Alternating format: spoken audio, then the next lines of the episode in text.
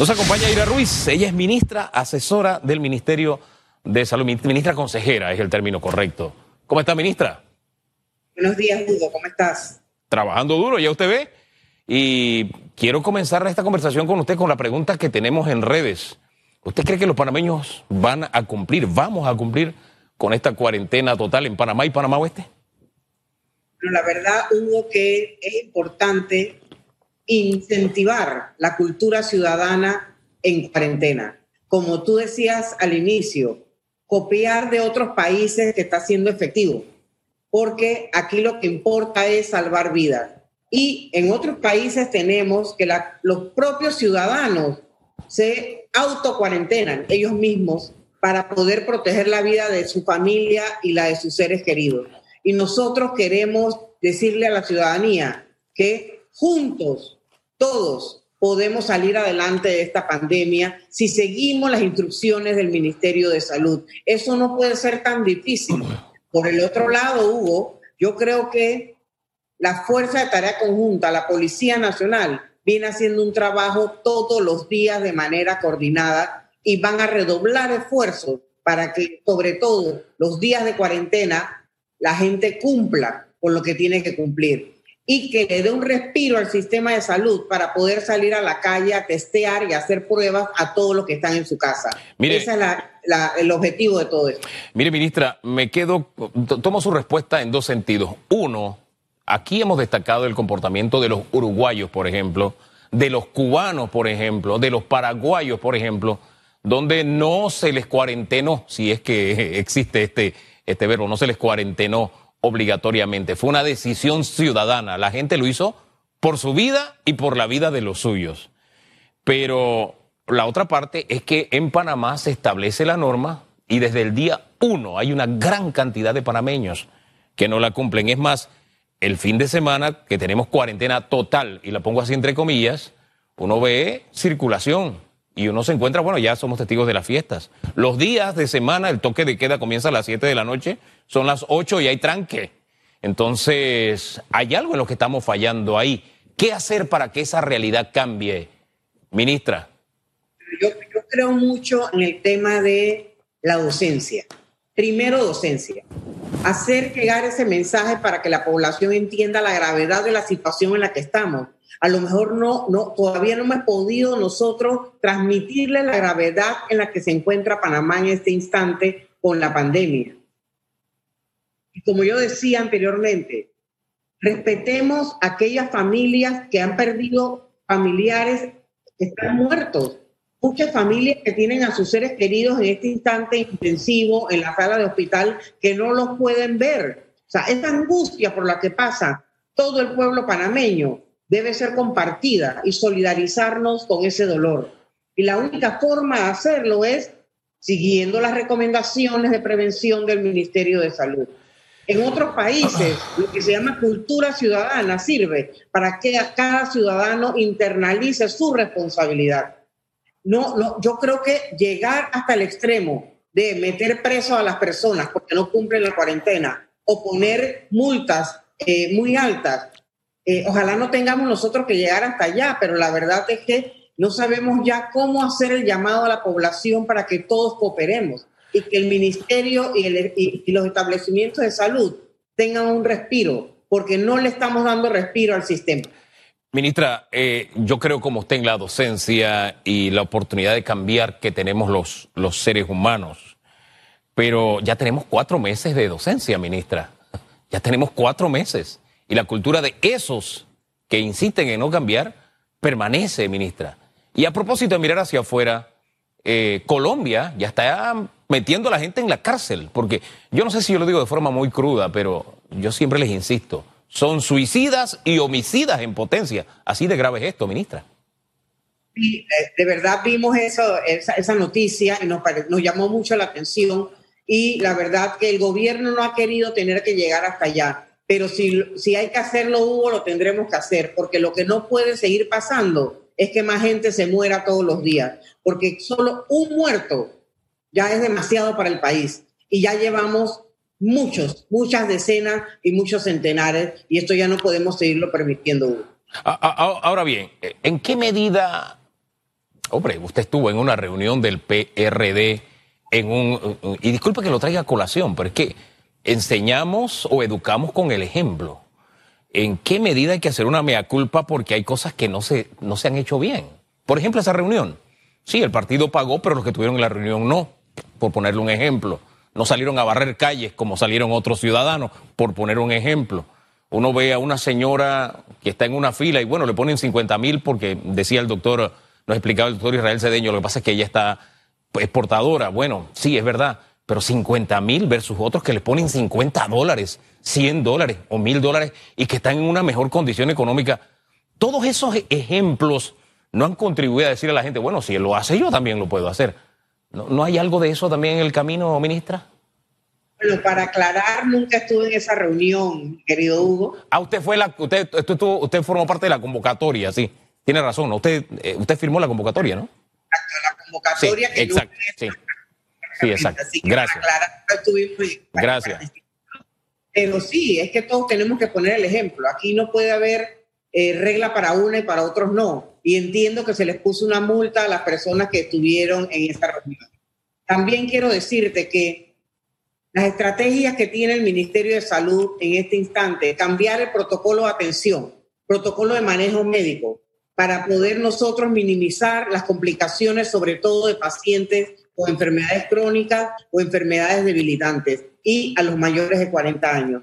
El llamado aquí es que si usted, ciudadano, es COVID positivo y tiene alguna enfermedad crónica, permita que lo lleven a un hotel hospital para recibir el tratamiento adecuado. Hemos visto que aquellas personas que acuden a estos hoteles hospitales les va mejor y no tienen que llegar a los cuartos de urgencias en las madrugadas con agitación, con falta de respiración. Entonces, evitémonos todos un dolor en casa y permita que el personal de salud lo dirija hacia un hotel hospital. Eh, eh, ministra, disculpe, yo quiero volver al tema de los protocolos. Voy a ir al tema de los protocolos, pero permítame cerrar el anterior. Eh, como le decía, se educa con el ejemplo. Le, voy a traer otro que me viene a memoria. Un alcalde va a la policía porque evidentemente tenía una fiesta. Se publican las fotos, aparecen las fotos donde no tiene el distanciamiento de personas que no viven en esa casa. Hay la denuncia, va la policía y lo que este alcalde comienza a hacer es arretar al que le va a llamar la atención porque está haciendo algo incorrecto. Por eso insisto, ¿en qué medida hay que hacer un mea culpa de varios sectores que no han estado enviando el mensaje correcto, señora ministra? Y le hago una anotación. Yo estuve en una cobertura en el Ministerio Público y al día siguiente ofrecí disculpas. Porque bueno, ahí no hay, ahí no hay protocolo de cobertura ni nada, pero no es excusa. Es difícil decirle a un periodista en una cobertura no te expongas. Hay guerra, nosotros estamos ahí. Hay lo que sea, hay desastre y nosotros estamos ahí. Es nuestro ADN. Pero de verdad no enviamos el mejor mensaje al país y ofrecí disculpas. ¿En qué medida de verdad tenemos algunos que hacer mea culpa y decirle a la gente no hemos estado enviando el mejor mensaje, incluso haciendo esas diferencias con multas y demás, de a este alta a esta bajita. A este lo tratamos con paño de, con guante de seda, a este con guante de hierro. Este va a barrer calle, pero este otro no va a barrer calle. ¿En qué medida de verdad tenemos ya que corregir eso, ministra? No, definitivamente, Hugo, nadie está por encima de la ley y todo el mundo debe cumplir. No importa lo que sea, no importa si eres una autoridad, no importa si eres un ciudadano, no importa en qué estrato social te muevas. La ley es la ley y hay que cumplirla. Y sobre ese tema vamos a meter medidas más drásticas, porque lo que no podemos permitir es que la gente siga jugando golf, que sigan jugando bingo, que sigan jugando dominó. O sea, no importa el estrato y dónde vivan, aquí todo el mundo debe cumplir, empezando por las autoridades que somos las que debemos dar el ejemplo. Comenzando porque estamos poniendo en riesgo no solo nuestra vida, sino la vida de quienes, de quienes nos rodean. Ministra, vamos a los protocolos. ¿Qué va a cambiar en los protocolos para lograr una mayor efectividad en el, el seguimiento y control de esta pandemia? Bueno, hemos revisado, sobre todo, escuchado más personas. Hemos ampliado el radio de escucha y de, y, y de reuniones con sociedades de infectología, sociedades médicas a nivel nacional e internacional. Y todos los días las cosas cambian. Y vamos a, de nuevo, permitir el uso de la hidroxicloroquina en los tratamientos de los pacientes con COVID. al igual que otras combinaciones de antivirales que ya está llegando el Remdesivir y, otros antivirales para poderlos usar tanto en la comunidad como en los hoteles hospital y en los hospitales propiamente dicho, para bajar las complicaciones y para disminuir las muertes aquí en Panamá. Así que estamos retomando otros tratamientos con expertos para poder nosotros mejorar la prevención y mejorar sobre todo el rendimiento de los pacientes que están hospitalizados para que no fallezcan.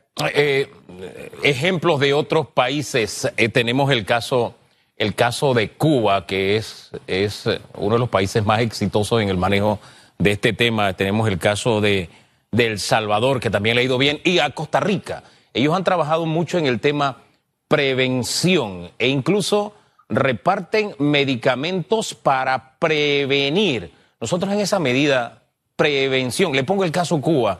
En Cuba hacen algo que aquí se ha estado, los que no sabemos, hemos estado diciendo desde el principio. Si yo tengo una persona sospechosa y la tengo tres días en casa, esa persona, si sale positivo, resulta que ya puede haber contagiado a quienes estén con él. En Cuba, usted es sospechoso, usted está aislado de inmediato. Es una de las claves que ha tenido Cuba para, para el control de esta enfermedad. Aquí estamos todavía en que, espérate, si tú quieres, te quedas en tu casa. Si tú quieres, vas para el hospital. Eh, o esperas tres, cuatro días a que llegue el resultado. ¿No hay que ya corregir eso, ministra, en ese protocolo? Ok, recordar también que los sistemas eh, políticos nuestros son diferentes. Entonces nosotros lo que hacemos es un llamado a la población, sobre todo a los positivos crónicos y mayores de 40, que permitan que el ministerio los lleve a los hoteles hospitales. Hugo, esto es un tema también legal.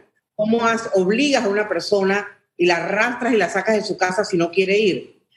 Es más, en los hospitales muchas veces los pacientes con patologías cualquiera que no sea COVID no quieren quedarse, no quieren ir, firman relevo de responsabilidad porque ya no es responsabilidad del Estado entonces que el paciente no se quiera quedar en el hospital. Aquí nosotros lo que hacemos un llamado a que si estamos viendo que los que se mueren son los de cierta edad, y los que tienen patologías de fondo, entonces usted, ciudadano positivo, permita que lo trasladen a un hotel hospital para que reciba los medicamentos que estamos dando en este instante. Y en la comunidad Hugo, no hay medicina que prevenga el COVID. Lo único que previene el COVID es el distanciamiento social y las medidas de prevención que el ministerio dicta. Los medicamentos que se están dando son para manejar los síntomas, como por ejemplo la fiebre, la tos, la rinitis, eh, algún antiviral que vamos a estar dando también más adelante y algunos medicamentos para bajar la replicación, no para prevenir la infección, sino para disminuir las complicaciones que se puedan dar. Sí. Eh, doctora, en ese sentido, uno de, de los medicamentos que está de moda, porque hemos pasado de todo, desde las gárgaras con agua y sal y limón, etcétera, hasta ivermectina, que es lo que está ahora mismo de moda supuestamente para prevenir y subir las defensas. ¿Qué tan efectiva es realmente este medicamento que está de moda y que ya está escaseando a propósito? Bueno, la verdad es que los estudios se llevan adelante. Hay unos estudios a favor, otros en contra, pero mientras tanto en, otras latitudes les ha ido bien. Así que se están haciendo combinaciones de eh, productos para poder que disminuya la replicación viral la ivermectina, la hidroxicloroquina, que es muy debatida, pero que la mayoría de los infectólogos en Panamá está de acuerdo en volver a utilizarla, porque se quitó el 26 de mayo eh, aquí en Panamá, así que vamos a retomar el uso de la hidroxicloroquina, los corticoides que sí se han venido usando desde hace mucho tiempo, el remdesivir, que ya Panamá hizo una compra grande para que los pacientes empiecen a usarla intrahospitalariamente y un sinnúmero de productos que ya el, país está adquiriendo para meterle con más fuerza a ese tratamiento, Hugo. Eh, doctor, a propósito de unos a favor y otros en contra, en el tema de la cuarentena, al final se, se inclinó el gobierno por, por una decisión salomónica, porque había una fuerte corriente eh, pidiendo cuarentena total de 15 días de los internistas, la comisión de asesores original, pero está la comisión consultiva que decía, espérate, no, no puede ser cuarentena total, eso no mata el virus. En fin, había dos escuelas o dos corrientes. Al final se, decidió el gobierno por dinámica, perdón, por una, por una dinámica salomónica. Eh, que fue la de los fines de semana. Mm, ¿Ese era el anuncio que iba a hacer el presidente o el presidente todavía se va a dirigir al país? Porque uno en esto de comunicación está un poquito confundido, ministra. Ayúdeme a, ponerme en la realidad. El presidente sí se va a dirigir al país y oportunamente ustedes tendrán la noticia. Aquí eh, importante, Hugo, es tomar el tema de que esta cuarentena no es solamente para aislar a la gente en su casa, esta cuarentena debe servir para aumentar la trazabilidad en las comunidades, ya que las personas van a estar en su casa. Entonces, hacerle prueba a todo el mundo que esté en las casas, sobre todo en los corregimientos que más eh, transmisión están teniendo a nivel comunitario. Así que no es hacer cuarentena por hacer cuarentena, es hacer cuarentena con un fin. Y el fin es mantener a la gente en casa para irlos a testear, para hacerle las pruebas y aprovechar como si fuera un censo de la República hacer el barrido a nivel de las comunidades. Para ello estamos adquiriendo más pruebas de PCR y más pruebas de antígenos. Eh, sí, oiga, ministra, yo supongo que tienen que haberse hecho cálculos, corridas, con estas decisiones anunciadas ayer, esta decisión salomónica, como dije, a mitad de camino entre los que exigían unos y a mitad de camino entre los que pedían otros, eh, ¿qué veremos en 15 días? ¿Qué veremos en dos semanas, ministra?